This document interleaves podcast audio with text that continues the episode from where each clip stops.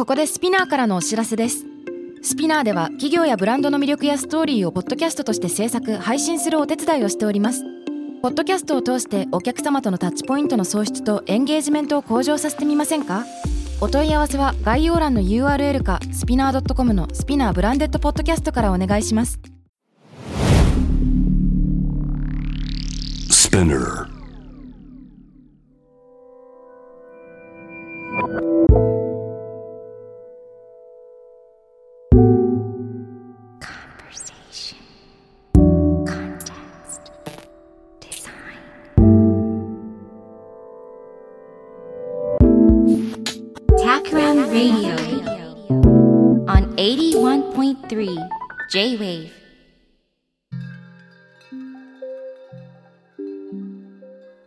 渡辺幸太郎がナビゲートしている J-Wave Takram Radio 今回のテーマは言葉にならない学生の本音に耳を傾ける。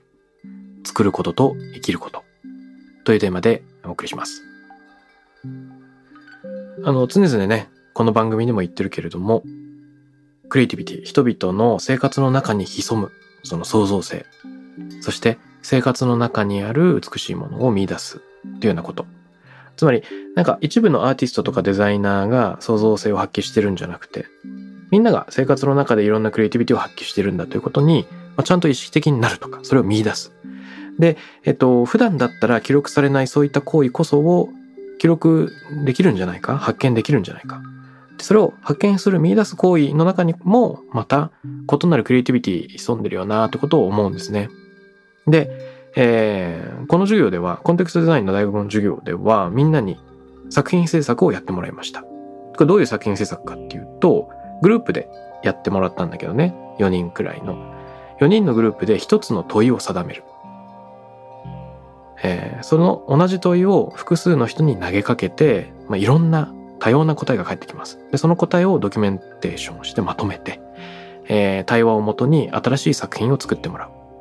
う。そういうものをお願いしたんですね。いや、最終発表、いろんな作品が39個集まってきました。39グループあったんでね。で、全員がちゃんとものを作ってくれたみたいで、全グループから作品があったことすごく嬉しく楽しく見たんだけど、いやー、そんなたくさん作品があるとね、見るの大変なんですよ。すごく時間かかったけど、めちゃくちゃ楽しい時間でした。その中から、いくつかちょっと紹介してみたいなと思うんですね。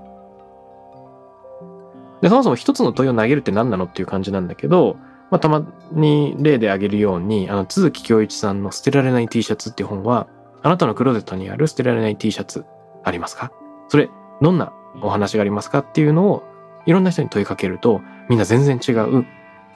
まあ、タンスの肥やしになっちゃってる、全然、こう着てないんだけど、こういう話があるんだよっていうのが引き出されるわけだよね。それと同じように、何かの問いで、生活者の中の独自のストーリー、えー導き出してくださいっていうそういう課題をやってもらったんだが例えばあるチームはですねあのうっかり録音してしまった音を聞かせてくださいっていう問いを定めたチームがあったんですね。いやーこれすごいめちゃくちゃいろんな音が集まっててびっくりしました。実はサウンドクラウドで聞けるから、えっ、とツイッターで、えー僕のツイッターアカウントなんかを見てみてほしいんだけれどももうねピアノを演奏してるような音もあれば虫の音あとは、あの、なんか男友達がわははって言いながら、あの、おしっこしてる排尿音とかまで入っていて、いろんなバリエーションがあるんですね。いろんな人から集めた、えー音。で、これサウンドクラウド。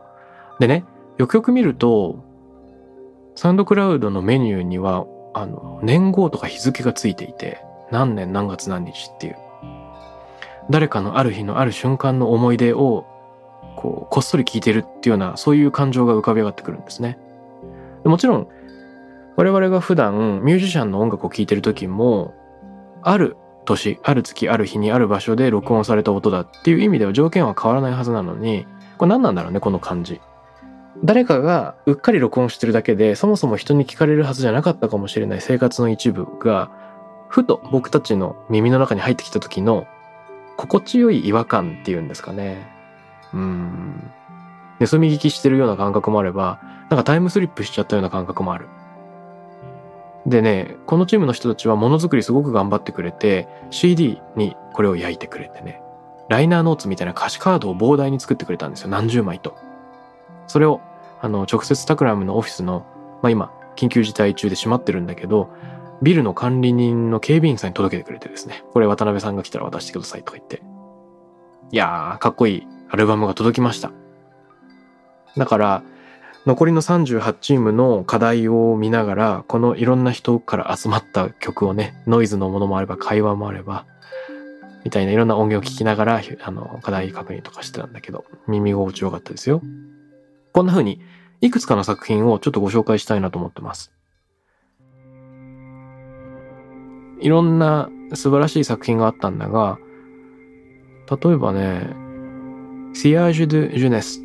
ていうグループがあって、これはどういう意味なんだ？若き日のシアージュってなんだろう？残りがみたいな感じかな？で、このチームはいろんな人に、うん、匂いにまつわる記憶をヒアリングして、えー、その結果を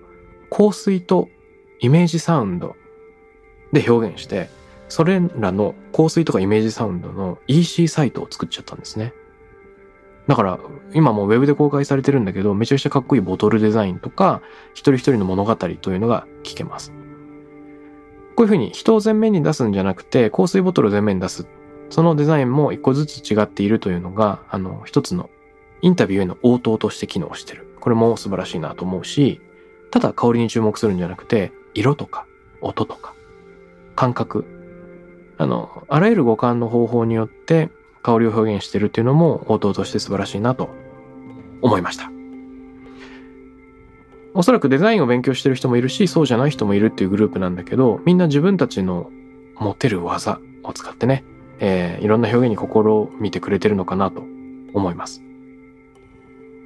あとはね、Thanks to Rain っていうタイトルのチームがあるんだけれども、雨にまつわるいろんな人の思い出を聞いたよっていうチームですね。すごく可愛いな、このエピソードと思ったのは、このサンクスレインっていう中に出てくる花火の雨っていう、えー、19歳の大学生の女性の方が語っている話があるんだね。ある町の花火大会に友達4人で行ったと。で、雨が降るかもしれないっていう日に、浴衣、まあ、結局濡れちゃったら面倒だから浴衣は着れず、でもみんなで出て行って、ちょっと雨が降っているが、出店が出ているので、みんなでかき氷を買ったりして、外で待っていたらしいんですね。本当に花火が打ち上がるかわからない。でも、雨の味がするかき氷をみんなで食べながら花火を待つ。っていうようなそのシーンが書かれてます。この雨の味がするかき氷を食べながらっていうのすげえいいなと思いました。あとは、あの、ある、えー、っと、女性の大学生の方のエピソードで、厄介な雨っていうタイトルのやつがあるんだけど、駅から家に帰る途中、傘持ってなかったから、もう諦めて、スナップチャットとかを開きながら歩いてたら、もう、すごい濡れててね、社会人の人が突然立ってて傘どうぞってくれようとするんだけど、いやもう、すぐ家なんでもういいですとか、いやいやいや、どうぞどうぞ、みたいな。で、せっかく傘あげたんだから私に連絡先くださいとかっていうことを言って、なんかこれ新手のナンパかみたいな感じで、えっと、いろんな問答が起こる。じゃあ傘いらないです、みたいな。あの、えー、みたいな、ちょっと笑かすようなエピソードも入ってるんですね。このチーム素晴らしいのは、一個一個の採取した物語自体も素敵なんだけれども、写真を添えてくれています。一個一個にグループとして撮った可愛い写真を添えてくれてるんだけど、それはね、街の風景に透明のビニール傘を重ねる。ビニール傘越しの風景なんだね。でそこに水滴がついてるから、本当に雨の日街を見るような景色っていう観点で写真が撮られてるんだけど、そのビニール面に物語を意識したイラストを添えてくれてます。だから半透明のレイヤー、水滴がついた半透明のレイヤーにイラストがかかって、えー、街が背景になってるっていう美しいビジュアル。これね、超かっこいいね。あの、物語は物語としてインタビューが成立しており、それに応答するビジュアルというのはグループ独自のクリエーションになってる。このバランス感覚、最高。これね、ウェブに上がってるので僕のツイッターからぜひ見てみてください。他にも素晴らしいチームがたくさんあります。例えば、コロナ禍で買った買い物をテーマにして、えー、いろんなインタビューをしてくれたチームは、人物を軸にするんじゃなくて、物を軸にして、まあ、物語っていう風にね、物の名詞をたくさん作って、例えば、ケーキの型っていう名詞とか、ベンツっていう名詞とか、木材。まあいろんな、あの、もの自身が自己紹介をするっていう名詞を作ったよっていう、そういうチームがあったり。いやー、テーマも面白い。問いも面白いんだけど、その表現媒体もいいですね。名詞もあれば、写真集もあれば、音楽 CD を作ったチームもある。こんな風に、学生一人一人のクリエイティビティが発揮された最終課題だったんだけれども、これね、あの、課題だっていう意識を超えた作ることの喜びをみんなが感じてくれた。そういう感想を僕は強く持ちました。ここまでこだわる？ここまでいろいろ作る？だってさ、例えばこの名刺のチームなんかは、名刺も作る、映像も撮る、ウェブサイトも作るとかやってんだよ。で、1個のチームがここまで複数の表現媒体をもってして、えー、とにかく表現したいっていうのをたった2週間っていう短い期間で表現してくれた。これは感動すると同時にやっぱり何て言うんだろうなそのただの授業の課題をやってるっていうことを超えたものを作ることに対する喜びに目覚めちゃった人たちのあの成果なのかなというそれを心地よく感じ取りました。ということでこの授業先週紹介したようなパラレルプレゼンを使って最終発表やってみたんですね。つまり、部屋を10個くらい作って、えー、いろんなプレゼンが同時進行で行われる。で、プレゼンしてない人は他の人のプレゼンをいろんな部屋で見ていいよっていうような。でそれが終わった後、僕とか、えー、学生アシスタントのみんなが選んだ優秀作品に、えっ、ー、と、全教室に向けてですね、150人に向けてプレゼンしてもらうっていう時間を別途取りました。そこで、それ3つ。で、その後、えっと、学生による投票で、学生のみんなが他の人のプレゼン見てこれ良かったよっていうのも、えー、選んでもらってですね、発表してもらったんですね。で、今日この放送の中で紹介できなかった素敵な作品もたくさんあるんだけれども、今後、これちょっとノートにまとめたりしようかなと思ってますよ。でね、一応全チームの作品を、まあ、丁寧に作られているいろんなものづくりを目の当たりにしたから、一個一個にちゃんとコメントを返さなきゃと思って、授業の最後に39チーム分に全部バーってこう、感想を僕がこう、弾丸トークみたいな感じで伝えるってことをやってたら、うっかり授業の時間が終わっちゃってですね。えー、昼休み時間に延長しながら、もし残れる人は残ってくれとか言いながら、最後、学生のみんなへのメッセージを、まあ、語る。多分10分15分20分くらい延長しちゃったんじゃないかと思うんだが、えー、それで一度締めくくりました。たった6週間にわたるやりとりだったんだけれども、コマ数がね、まあ、2コマ連続で3時間で長いっていうのと、グループワークも重かったことがあって、僕自身も学生のみんなも相当濃密な時間を過ごしたようでした。だから、終わってもう解散していいよっていう段になったんだけど、もし残りたい人、喋りたい人がいたら、えっと僕は、あと何分かこのズームに残ってるので、よかったらおしゃべりしようって言ったら、えっと何十人かがその場に残ってくれたんです。で、えっと、ポツポツと一人ずつ感想を言ってくれたのがすごくいい時間だったんだ。でね、あの、みんな今どういう状況、課題作って大変だったよねとか言って声かけしたら、なんか、あの、ある人は、高校のホームルームにまだ帰りたくなくて、直帰したくなくて席に座ったままにいるのと似ていて、このままズームを切ったら授業が全部終わってしまう。そういうふうに思うとすごく寂しいから、ちょっとまだ画面が切れないですとか言ってね。で、実際に学生とも先生とも会えなかったんだけれども、会わずとも良いグループだなとか授業だなと感じられて、えっ、ー、と、楽しかったですよって言ってくれた人もいます。あとはね、あの、もっと頑張れたかもしれないっていう風な、えっ、ー、と、悔しさを語ってくれた人もいたし、えー、自分自身の、まあ、就職活動中の悩みとか、学生として活動する上での悩みを重ねながら、えっ、と、思いの丈を語ってくれた人もいました。なんだろう、あの、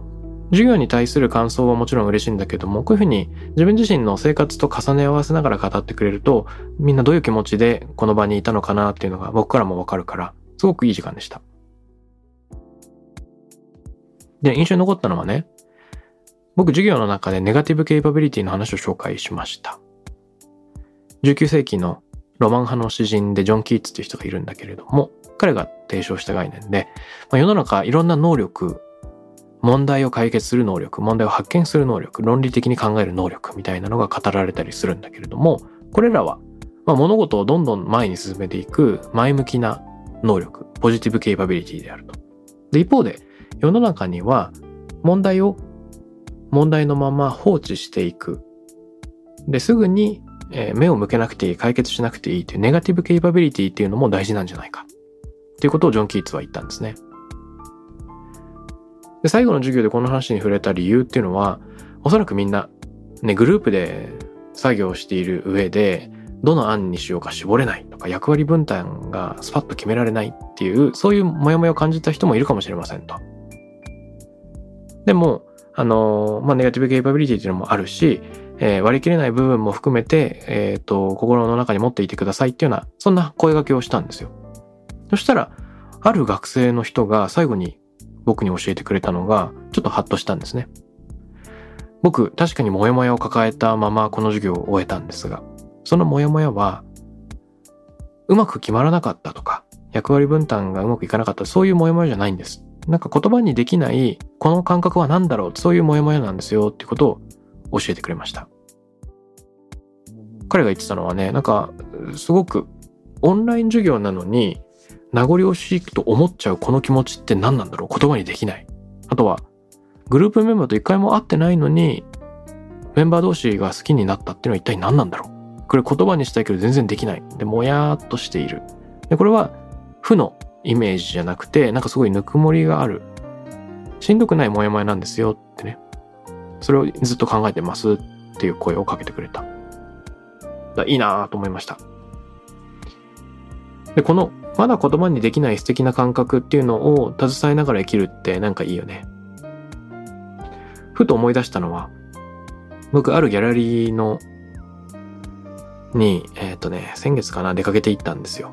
で、一つの作品の前に立った瞬間、こう、ゴルゴンの鬼面に睨まれた時のようにっていうか、なんかメデューサに睨まれた時のように、こう石のように固まっちゃったんですよ。こうパキーンって。なんだこの作品は？みたいな。まあ、あの、感動したというかね。で、そういう作品に出会うことは非常に稀で、記憶に残っている作品で言うと、もはやそれくらいしかないのかもしれないっていうくらい僕ちょっと感覚が鈍いタイプなんですが、ある作品の前でもうガチンと足止めされてしまった。でね、同時に思ったのは、今目をそらしたらこの感動が終わってしまうんじゃないかっていう直感も同時に訪れたんですね。で、目をそらさずこの場に留まっていたいっていう気持ちと、でもなんかこう動物的に反射的にそこからすぐ逃げてしまいたいっていう気持ちが両方やってきた。もしかしたら15秒か20秒くらいしかじっとしていなかったのかもしれないんだけど、その15秒があの永遠のようにね、続きました。で、なんかこうこらえきれなくなってパッと目をそらした途端に自分は何に感動していたんだっけっていうのがちょっともうわからなくなるっていうようなそれはとてもモヤモヤするんだけれども、思い返すと、そのもうたどり着けないっていう心地よさもあるんだね。感動は消えたでも感動はあった。これ何なんだろうこれは僕がちょっとしばらく、うーん、携えていきたい、まだ言葉にできない素敵な感覚の一つです。まあ、そんな風に感じてくれた学生の人がいるということを僕もすごく嬉しく受け止めました。あとね、すごく印象に残ったのは、これ最終課題とは違うんだけれども、あるグループが、一番最初に仲良くなるために、えー、ズームお茶会をしてくださいってお願い。で、その時に僕からみんなにお願いしたのは、なんか一個共通体験をね、やってくれと。あの、全員で緑色の服を着るもよし、えーみんなでキノコの山を買う。で、同時に食べるもよし、なんかやってくれとお願いしたんですね。で、そのチームの人たちは、ズームで集まった時に全員500円でコンビニのお菓子を買ってきて食べるっていうのをやったらしいんだよ。ですげえ可愛いなと思って、なんかこう遠足のおやつの上限じゃないけど。で、なんか知んないけど、そこでみんなの母校、だから高校の話からになったらしいんだけど、ある人は校庭のど真ん中に金木犀が生えていて、真夏の暑い日はみんな木陰で、なんか、そこでね、あの、日陰で休んだり、野球部の聖地もそこだけ避けてしたりとかっていうエピソードが紹介されたんですよ、とか言って。で、まあ全然関係ない話をし終わった後、そのグループの飲み会、お茶会をズームで解散しようとした瞬間に、僕たちのグループ名どうするとか言って。そしたら誰かが、ど真ん中金木犀っていうことを言ったんだって。で、さっきのそのエピソード。でね、なんか知んないけど、その瞬間チームの中でものすごい笑いと納得感が起こって、よし、俺たちのチームはど真ん中金木犀だみたいなグループが。で、これすげえいい話だと思って、あの、その時間を共有してないと全く意味を持たない。けれども、その場に居合わせた人は妙な納得感を持ってしまう勢いみたいなのって、なんかすげえ面白いじゃんと話を聞いてて思いました。こういう素敵な出来事があったんですよっていうのをある、えー、生徒が最終授業のその居残りの時間に教えてくれたんだけど、一番最後の授業で一番最初の、えー、授業のみんなのね、えー、グループを教えてくれるっていう答え合わせみたいな時間としても、なんか綺麗な時間だなみたいなのを反数しました。何人もの学生の人が寂しいなとか楽しかったって言いながらあの涙を流してくれたんですが、そのみんなの涙を見ながら僕自身も、えー、たくさん潤んでしまったりですね、鼻水がダラダラ流れたりしてですね、えっと、今喋ったら涙がこぼれちゃうとか、今喋ったら、あの、おえおえみたいな感じになりそうで、ちょっと喋れないみたいな感じで、あの、30秒くらい黙っているみたいな状況になってしまって、えー、ちょっと恥ずかしかったりもしました。まあ、こんな風に、えー、授業を終えたんだけれども、すごく良かったのは、なんだろう、作る過程の中でみんなが、授業という枠組みを超えて、そのものづくりの喜び、作る楽しみみたいなのを見出してくれたっていうこと。それが僕としても嬉しかったし、あとは最後に残ってくれた人が、やっぱり、その、一個の授業を履修しているっていうことを超えてですね、自分自身の今の生活、就活であれ、ものづくりであれ、えー、授業を取ることであれ、そういったものと重ねながら、自分なりの授業の意味っていうのを意味付けしてくれた、それを語ってくれたっていう居残りの時間も、すごく、えー、胸に残りました。えっ、ー、と、僕自身も、ものすごく準備に時間をかけたし、まだ認められていない価値観みたいなのを含めてたくさん語った授業だったからこそ、まあ、弱みをまあ、さらけ出したからこそ、学生のみんなも自分自身の弱みを、あの、開示しながら課題を取り組んでくれたり、えー、本音を喋ってくれたのかなということを、えー、振り返って思います。うん、150人いる中で、コンテクストデザイン興味があるよっていう人も一部いたかもしれないけど、まあ、多くの人はですね、どんな授業なんじゃろうと。あの、渡辺幸太郎って誰誰やねんみたいな人もね、多かったと思うんですよ。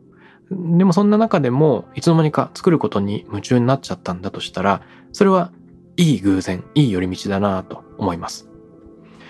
寺田虎彦という物理学者が書いてる文章で、いわゆる頭のいい人は、あの、足の速い旅人のようなものだっていうことを言うんですね。つまり、人より先に目的地にたどり着く。ことができる代わりに、まだなんか人が行ったことない場所にたどり着くことができる代わりに、途中の道端にあるちょっとした肝心なものっていうのを見過ごしちゃうかもしれない。で一方で、頭の悪い人、足の遅い人というのは、後からずっと遅れてやってくるが、しかし脇道にある大事な宝物を難なく拾っていく場合があるよと。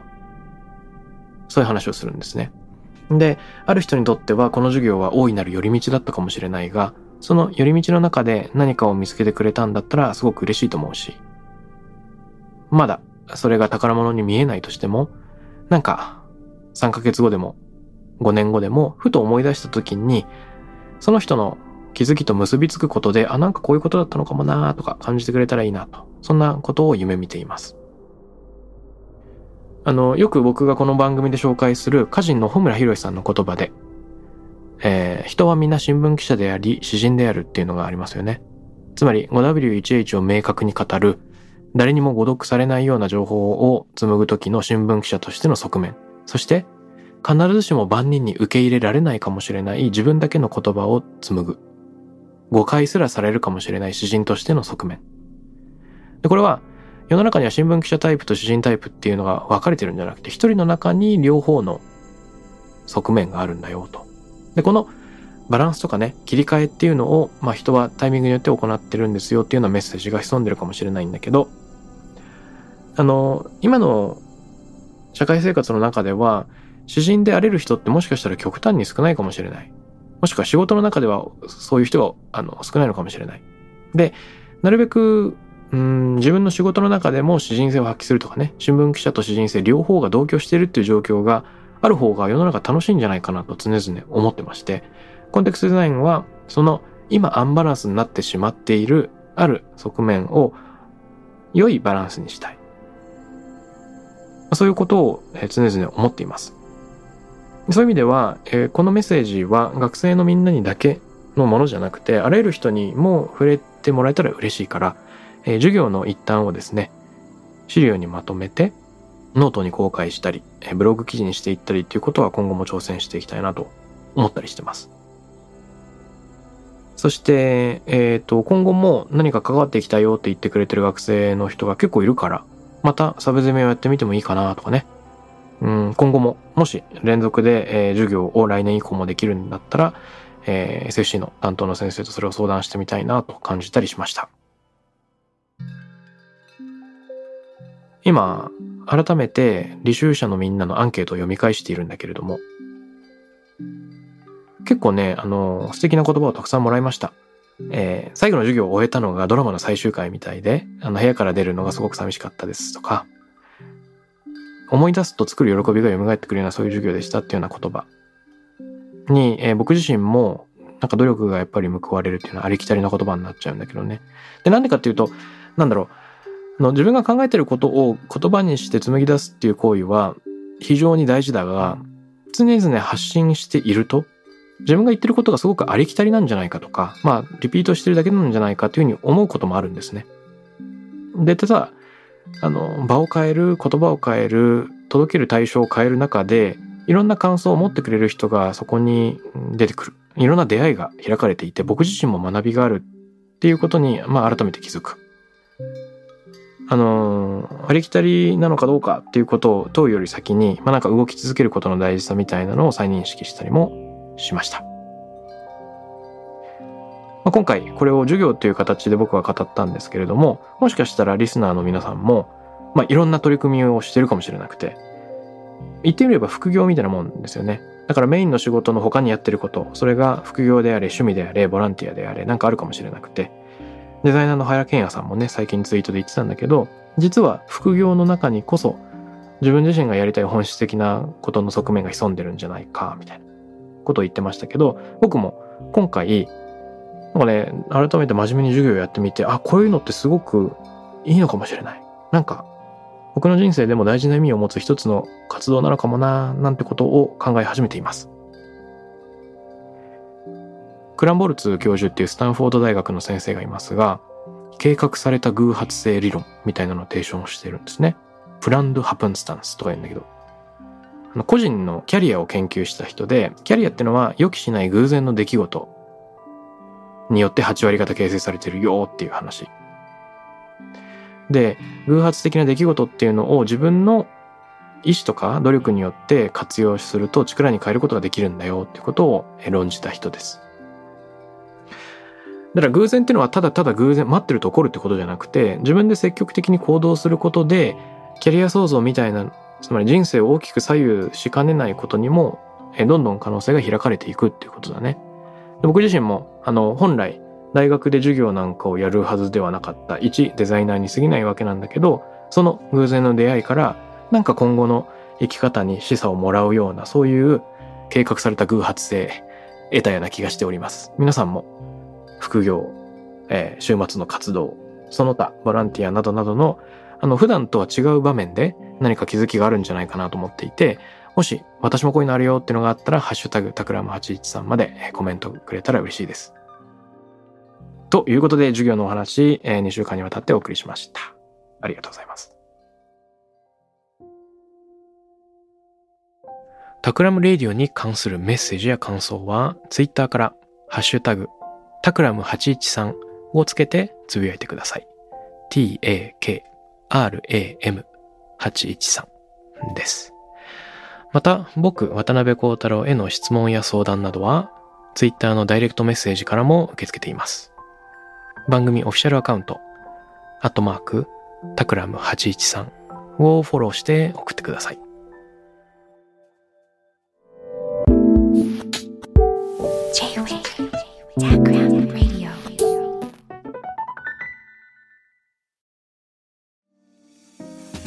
ここでスピナーからのお知らせです現在さまざまな企業のブランデッドポッドキャストを制作しているスピナーでは自社開発したポッドキャスト管理システムソニックボールを用いたオリジナルのアンケートを実施しています。リスナーの属性データを可視化することで御社のニーズに合わせたコンテンツ制作が可能になります。スピナーホームページ内のコンタクトよりまずはお問い合わせください。